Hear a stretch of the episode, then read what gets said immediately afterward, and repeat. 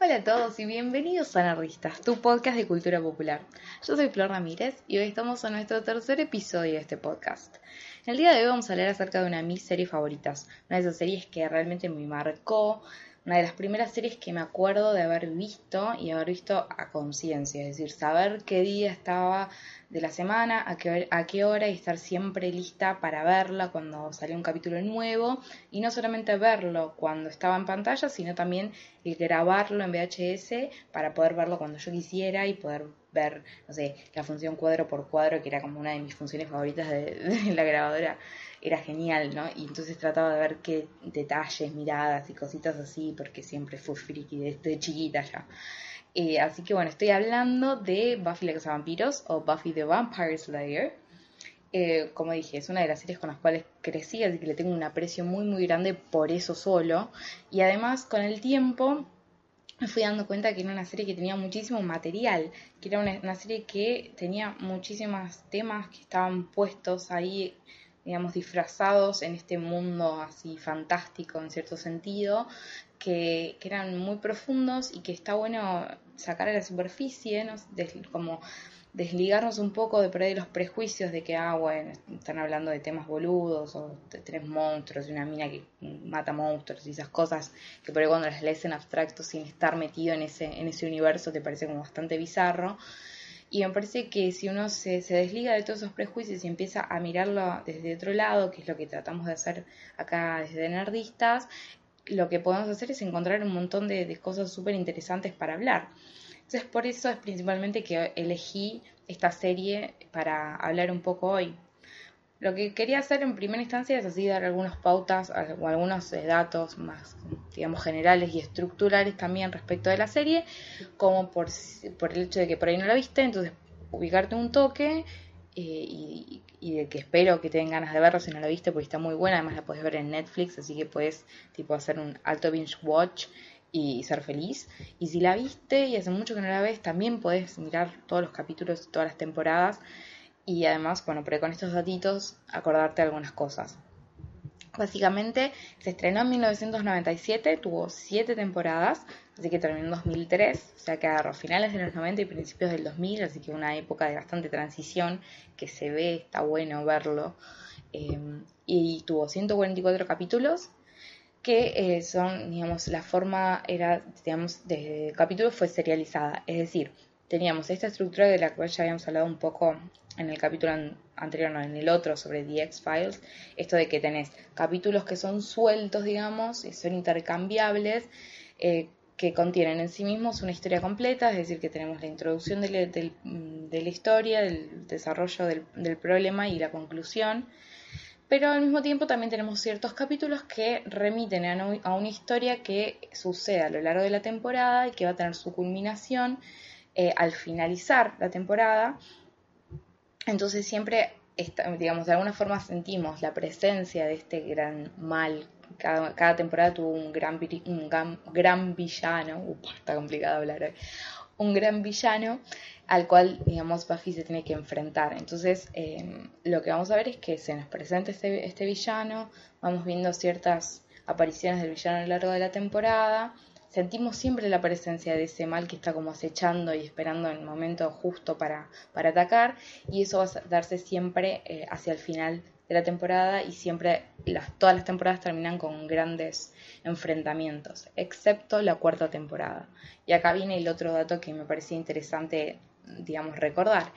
Buffy tuvo la característica de que sus, todas sus temporadas, exceptuando la, la cuarta, por eso esta, esta diferencia en el final, siempre terminaba de grabar y nunca sabían si lo iban a renovar para una temporada siguiente. Como consecuencia de esto, lo que sucedía siempre es que el capítulo final de las temporadas funcionaba no solamente como final de esta historia en particular que se estaba contando en ese momento, sino también de toda, digamos, la, de toda la serie. Y siempre obviamente estaba, se dejaban algunos elementos que en caso de que fueran renovada la serie se podían retomar y continuar con, con, digamos, con esta, con historia que se iba desarrollando. Esto, el único momento en el cual no se, dio, no dieron estas condiciones es al final, fue la cuarta temporada, que ellos ya sabían que iban a, tener una quinta, Entonces vamos a ver que el final de la cuarta temporada en realidad funciona como un puente bastante claro e interesante también entre la temporada 4 y la temporada 5. Aparecen muchos elementos en, ese final de temporada que se van a volver elementos centrales que de alguna forma están como diciéndonos tengan esto presente porque en cuatro o cinco meses, no sé cuánto tiempo pasaba entre que terminó una temporada y empezaba la otra, todo esto que ahora no tiene sentido y que parece alto chamullo o que chicos que se fumaron no tiene sentido,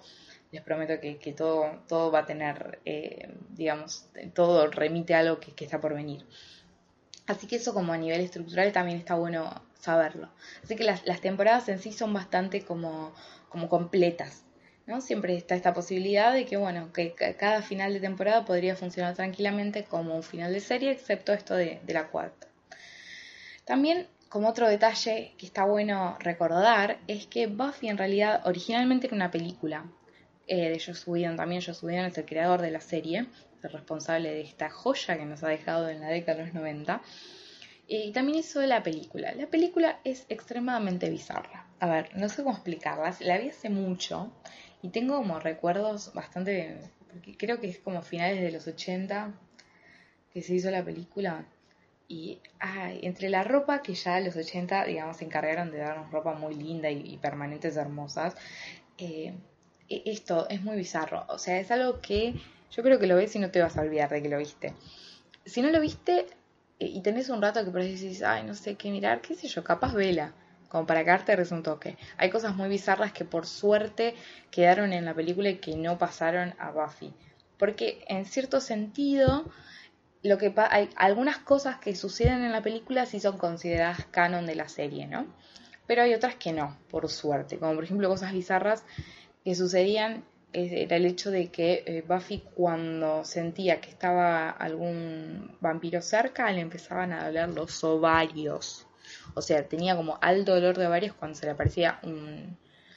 un, vampiro. Imagínate si a las, en la serie hubiese estado eso, hubiera sido bizarrísimo, porque la mina estaría con dolores de ovarios todo el tiempo. O sea, chicos, no, no, yo no sé a quién se le habrá ocurrido eso, pero realmente es como decir, no, no puedo creer que eso llegó a la pantalla. Ese, era, eso ese detalle me quedó como grabado a fuego porque fue algo extremadamente bizarro. Eh, y también, por ejemplo, creo que tenía una marca en su cuerpo eh, que, era como la marca de la cazadora y cosas así como físicas que, me parece que, en la serie está bueno que no, no fue necesario hacer todo eso. Por ahí en una película con menos tiempo para desarrollar toda la mitología alrededor de la, historia de la cazadora, que, se trabaja mucho en la última temporada, pero que siempre hay como, como indicios a lo largo de todas las temporadas anteriores. Em, eso permitió por ahí que, no fuera necesario hacer cosas tan evidentes a nivel físico, eh, que porque esa información se iba a poder entregar desde otro lado. Pero por ahí en la película era, hacía más fácil el contar la historia eso, eh, de esa forma. Así que bueno, hay cosas como ya digo que son canon y otras que no. O sea, cuando empieza Buffy eh, la serie, lo que vamos a ver es que ella llega a su nuevo pueblo, ella era de California, llega a Sunnydale, un pueblito, se va con su mamá, después de haber tenido problemas en su colegio, o sea, más o menos viene de cómo sucedió hasta ahí, como sucedió en la película, el enfrentamiento que tiene en el gimnasio de la escuela, que eh, en la serie dicen que lo prendió fuego, pero me parece que en la película no, después me quedó la duda, no la volví a ver obviamente. Pero bueno, esta, idea de que ella se tuvo que ir de donde ella vivía para escaparse de, la cagada que se había mandado básicamente como consecuencia de, de, ser la casa de vampiros y haberse enterado de esto y haberse enfrentado a todos esos, esos vampiros ahí en el colegio, hacen que ella se tenga que mudar y también dan la pauta de que sus padres se separan como consecuencia de eso. Entonces, la temporada, digamos, la primera temporada empieza con Buffy llegando a Sunnydale y ahí, digamos, tiene que empezar toda esta vida nueva. Entonces acá vemos, eh, en, digamos, en un colegio nuevo, con compañeros nuevos y además teniendo ella este pasado bastante oscuro, que muchos de ellos ya medio que, que saben de que hay algo raro en su historia, pero obviamente no saben que es la casa de vampiros ni nada de eso, no saben nada de lo que existe. Y resulta que justo Buffy se muda se podría haber mudado a cualquier parte de Estados Unidos y se va a mudar justo a Sunnydale, que es lo que le dicen la boca del infierno o Hellmouth. Donde es un lugar, digamos, de una confluencia muy fuerte energética, donde que es como una especie de imán para todos los males, los vampiros, demonios, fuerzas del mal y todo, como que sienten una fuerza, digamos, una atracción particular con este espacio al cual Buffy se muda. Y hay una, escena en, el piloto que me pareció súper interesante, que era cuando ella va a buscar a la librería, a la biblioteca, los libros que necesitaba para, para el colegio, no sé qué, y viene el, este, el bibliotecario y le da un libro enorme, un volumen impresionante sobre vampiros. Y la mira diciendo, yo venía a escaparme de todo eso y, vivir una vida normal. Y es como que esto, que en realidad es su destino, que eso le lleva mucho tiempo aceptarlo como parte de ella, em, la sigue persiguiendo y no importa dónde se vaya, ellos, ellos siempre la, la va a estar con ella porque es parte de ella. Y me parece que ahí vemos como ya hay uno de los grandes, digamos, ejes temáticos. Más allá de que siempre se dice que la gran metáfora de las primeras tres temporadas de Buffy es esta idea de que la secundaria es el infierno y demás. Me parece que uno de los grandes problemas que tiene Buffy al principio, digamos, una de las grandes preguntas que, que enfrenta es la pregunta por la identidad. O sea, obviamente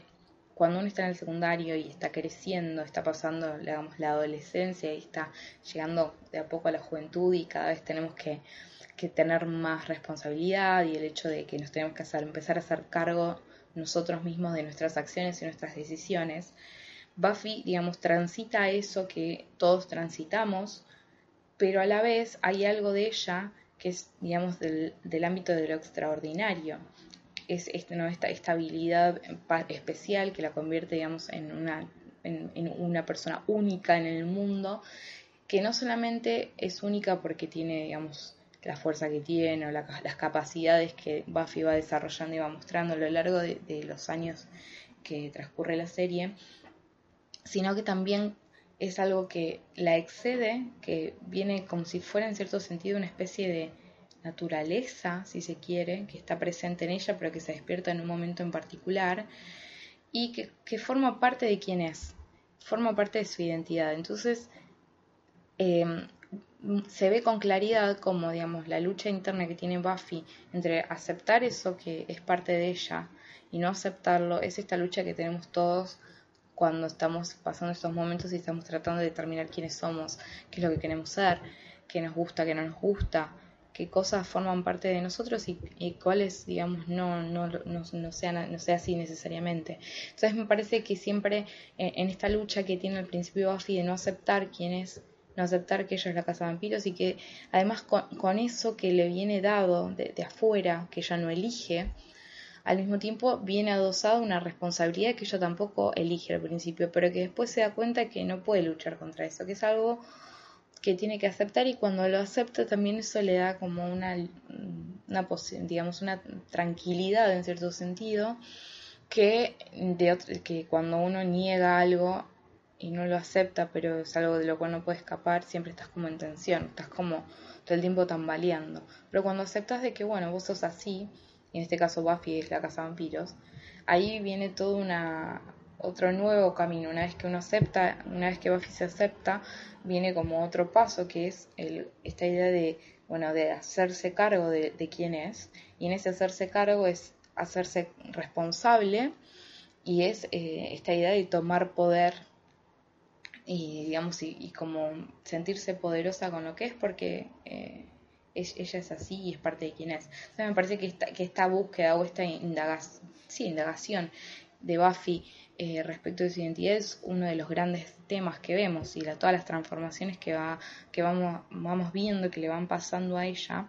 son también una gran metáfora, obviamente, a todo lo que nos pasa a nosotros como personas normales, digamos, en nuestra cotidianeidad.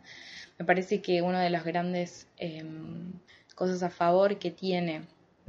este tipo de series o este tipo de historias donde lo fantástico está, es muy claro y, es algo que se muestra como normal, entonces nos permite de alguna forma esta distancia de nuestra realidad cotidiana, es que eso a la vez le da mucho mayor, digamos, margen para funcionar como una gran metáfora de nuestra cotidianidad, el hecho de que todos los problemas a los cuales se enfrentan están magnificados, es como si, si Buffy funcionara como una gran lupa ¿no? que, que magnifica todo aquello que por ahí en nuestra cotidianidad es muy simple o es, digamos, es chiquito, ahí lo vemos hecho enorme y todo se vuelve cuestión de vida o muerte y tiene como en cierto sentido todo este dramatismo, este, muchas veces se vuelve bastante melodramático,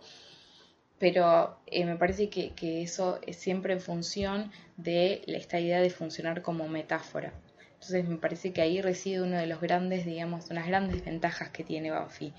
Y además me parece que es una serie que, que es súper consciente de eso y que en esta conciencia que tiene todo el trabajo y todo el análisis que muestra lo hace a conciencia y lo hace, digamos, profundamente como consecuencia de esa conciencia que tiene. Como habíamos dicho, el, digamos, el gran eje temático que se muestra o que siempre se da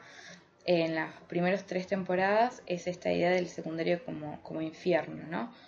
Entonces, em, vamos a ver que en, muchos capítulos aparecen, digamos, monstruos y demás que de alguna forma, como dije antes, funcionan como metáforas para poder hablar de, eh, no sé, la amistad, del amor, de la sexualidad, todo desde una perspectiva que por ahí no, tiene tanta carga como lo tendría si fueran los personajes en una situación completamente cotidiana.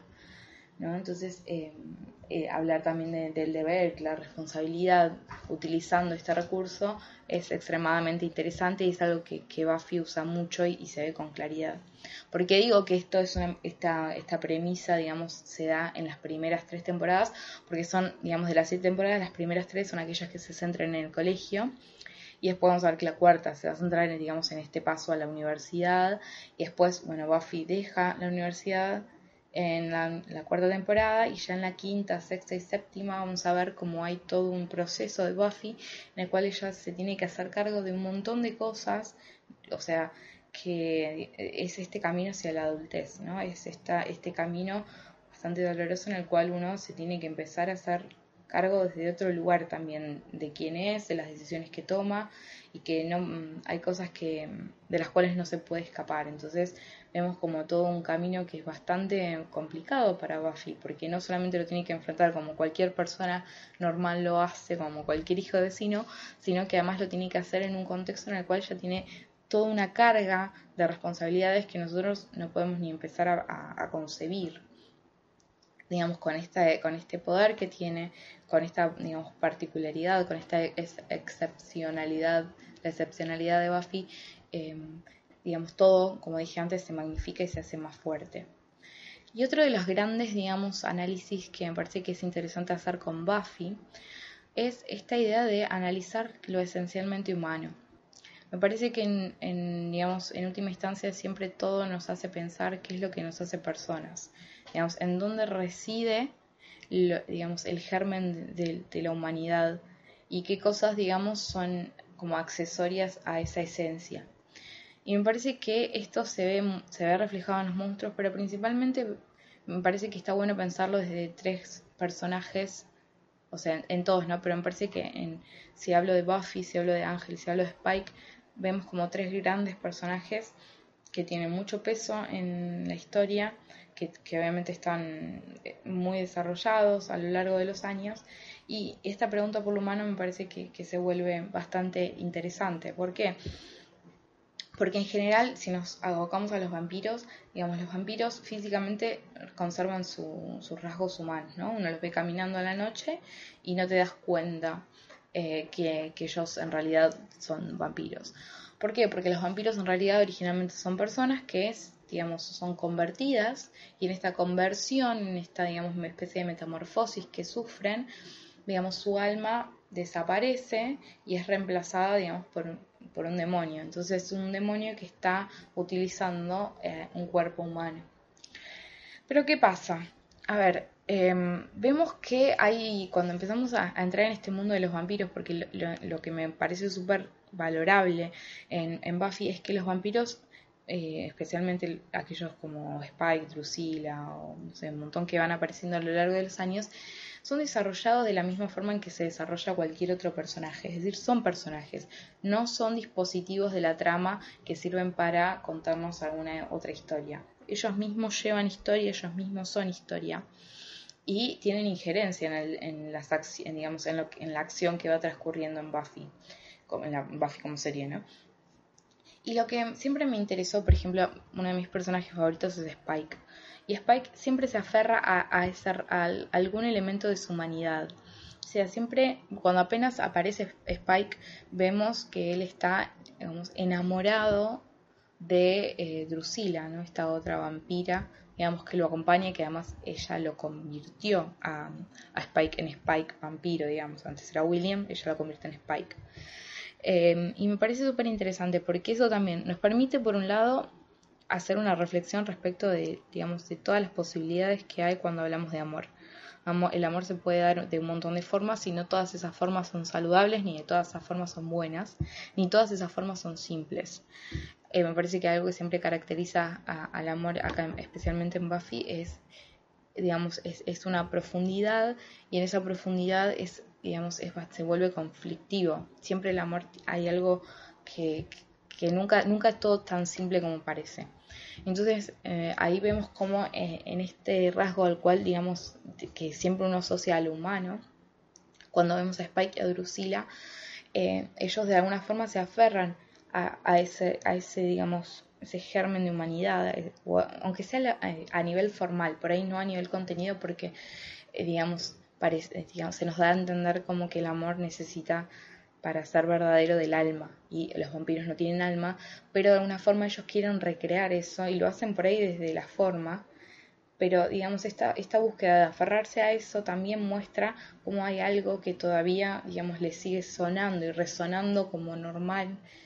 eh, en, los vampiros que en realidad no viene del demonio, sino que viene del hombre o de la mujer que fueron. Entonces, eso es interesante porque empezamos a ver que por ahí hay rasgos de lo humano que están, que siguen estando presentes en los vampiros. Y los vampiros siempre van a estar como en esta especie de lugar intermedio. No son completamente demonios porque antes fueron hombres y mujeres. Entonces la humanidad siempre está como ahí latente, digamos, y depende mucho, parecería ser como una especie de voluntad, de fuerza de voluntad que, que, pueden llegar a tener los vampiros porque muchos de ellos son completamente despedados y se quieren desprender completamente de su humanidad, pero en el caso de Spike, lo que a mí más me gusta y lo que me parece más interesante de él es que siempre se trata de, de mantener ahí, como que él disfruta, digamos, de, esa anarquía y del poderío que le da, digamos, su condición de vampiro, pero hay algo que siempre lo tira y, como que lo remite a, aquellas cosas que por ahí sentía cuando era hombre. Entonces ahí también nos permite hacer todo, todo un, digamos, un planteo respecto de, lo humano, digamos, entonces, porque si hay cosas de lo humano que pueden estar en, los, en los demonios, claramente no es algo que es netamente humano, entonces la humanidad debería residir en otro, en otro lugar, en, otra, en otras cosas. Y Ángel nos presenta otro problema también que me parece que, va más o menos para el mismo lado. Ángel es el vampiro que tiene alma. Digamos, Ángel, eh, Angelus, cuando era malo, em, digamos, mata a un montón de gente, es súper despiadado, disfruta de la matanza y es. Y además no solamente mata, lo que tenía eh, Angelus es que además volvía locas a sus víctimas. O sea, había toda una cosa de, de cazador y presa toda una especie de, como, de coreografía, si se quiere, que a él lo, excitaba y que era lo que más le interesaba hacer. O sea, él, digamos, Angelus convirtió a Drusilla, que es quien convierte a Spike. Y Drusilla, obviamente, está, si uno cuando la ve, está loca. O sea, lo que nosotros asociamos a la locura está presente en ella. O sea, como que ese rasgo de esa locura a la cual Angelus la llevó antes de convertirla, ella se iba a iba a ser monja y antes de que, digamos, tomara los hábitos y qué sé yo, él va y la, digamos, después de que la volvió loca un montón de tiempo, va y la convierte en vampiro, ¿no? Entonces como que le queda esa cosa ahí, esa locura dando vueltas y cuando se convierte en vampiro eso se mantiene. Entonces como que de alguna forma hay cosas de quienes fueron, digamos, del pasado que se transmiten y que incluso a veces se intensifican cuando se convierten. Pero lo que me interesa de Ángel es que en un momento él mata a, una, a la hija de un clan gitano. Entonces los gitanos hacen todo un, un ritual y le devuelven su alma. Entonces cuando le devuelven su alma como castigo, digamos, por haber matado, él va a sentir toda la culpa de todas las personas a las cuales mató y torturó y demás. Entonces él, digamos, se acuerda de todas las personas que mató a lo largo de los cientos de años que vivió y siente esa fuerte culpa y si él en algún momento tiene un momento de felicidad, su alma, digamos, se le va a, arrebatar, va a ser arrebatada de nuevo y se va a convertir en el monstruo que era antes de, que su alma se le fuera, digamos, de vuelta.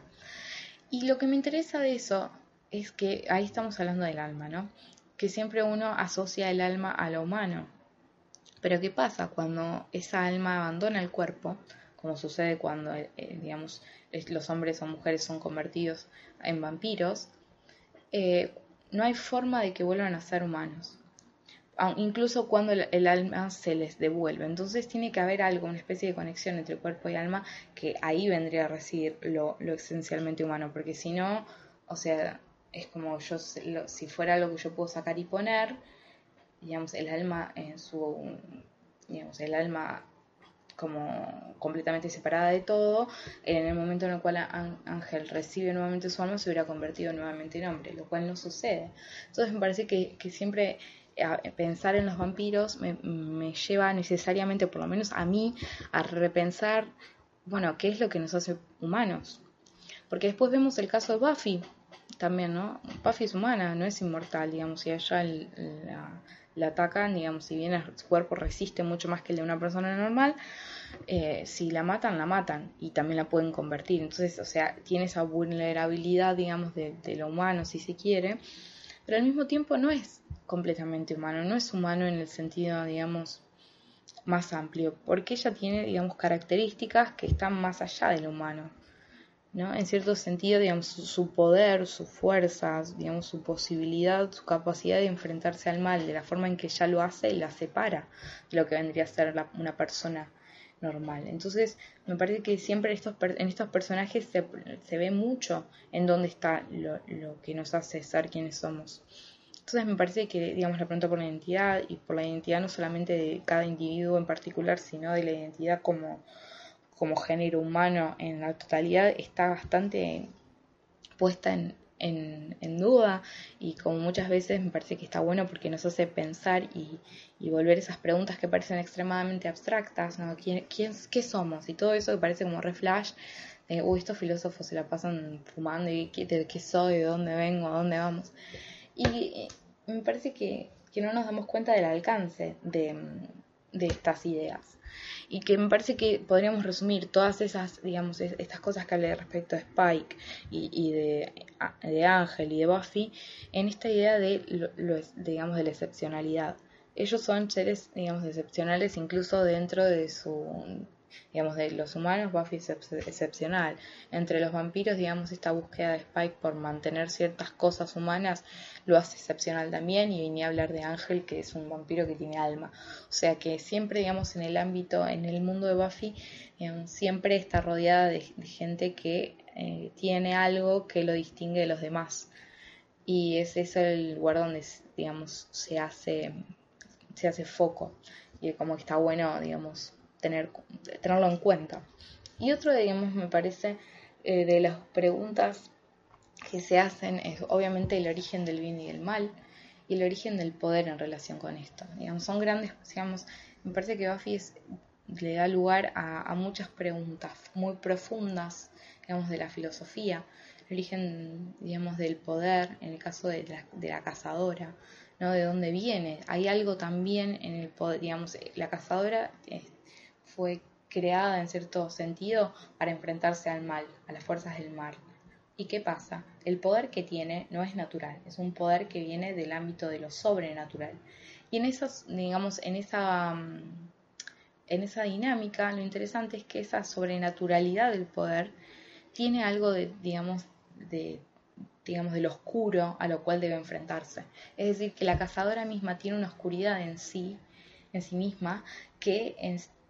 que es lo que le permite enfrentarse a la oscuridad, porque hay como una especie de afinidad y la puede encontrar y la puede enfrentar, y al mismo tiempo siempre va a estar esa conexión que en cierto sentido están bastante cercanos, ¿no? Es como que la, línea entonces entre el bien y el mal en el caso, ¿no? En esta dinámica de la cazadora y, todo lo que a ella se, enfrenta, la, la, línea que separa el bien y el mal no es tan fácil de, encontrar, porque incluso el, digamos, en la cazadora, que vendría a ser la representación del bien, encontramos algo de oscuridad. Entonces son como grandes preguntas que se hacen evidentes y que está bueno como empezar a tomar conciencia de eso. Eh, la pregunta, digamos, por el origen del poder también y el cómo, digamos, y el uso legítimo del poder. O sea, tener poder no necesariamente significa poder hacer con ese poder lo que uno quiera. ¿no? Hay una idea de un uso responsable y legítimo de ese poder eh, y, digamos, está este deber de utilizarlo para los para, para, hacer el bien en el caso de la cazadora. Entonces ahí obviamente necesariamente nos lleva a problemas éticos. ¿no? Y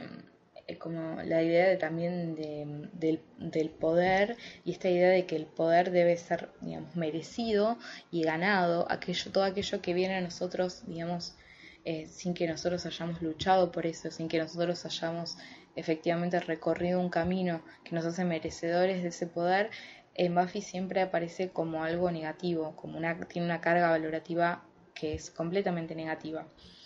Por eso siempre me, pareció a mí, cuando hablamos, eh, cuando al final Spike va y recupera su alma, eh,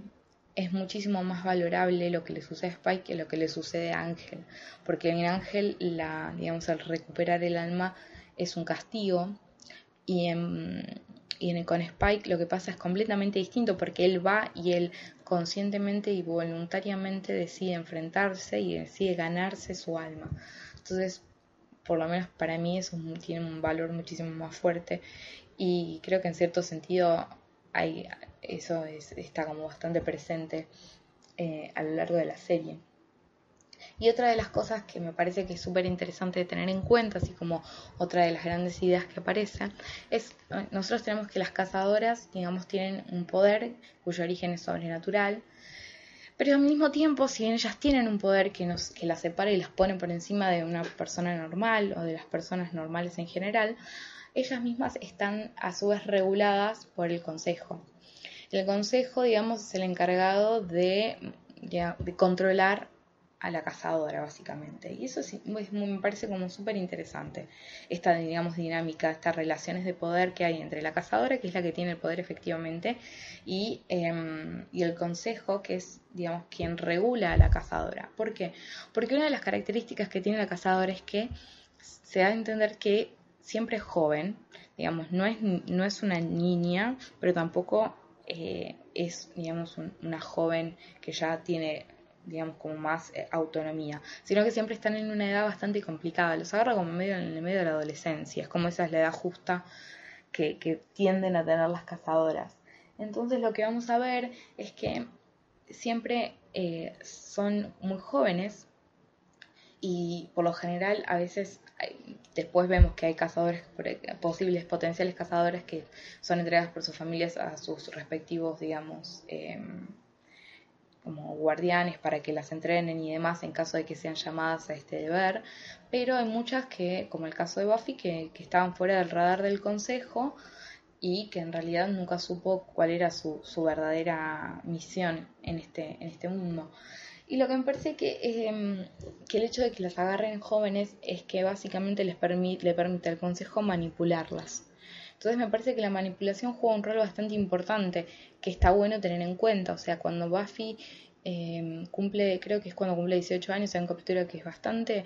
digamos, complicado si uno se lo pone a ver desde, lo que significa, en el cual a Buffy, eh,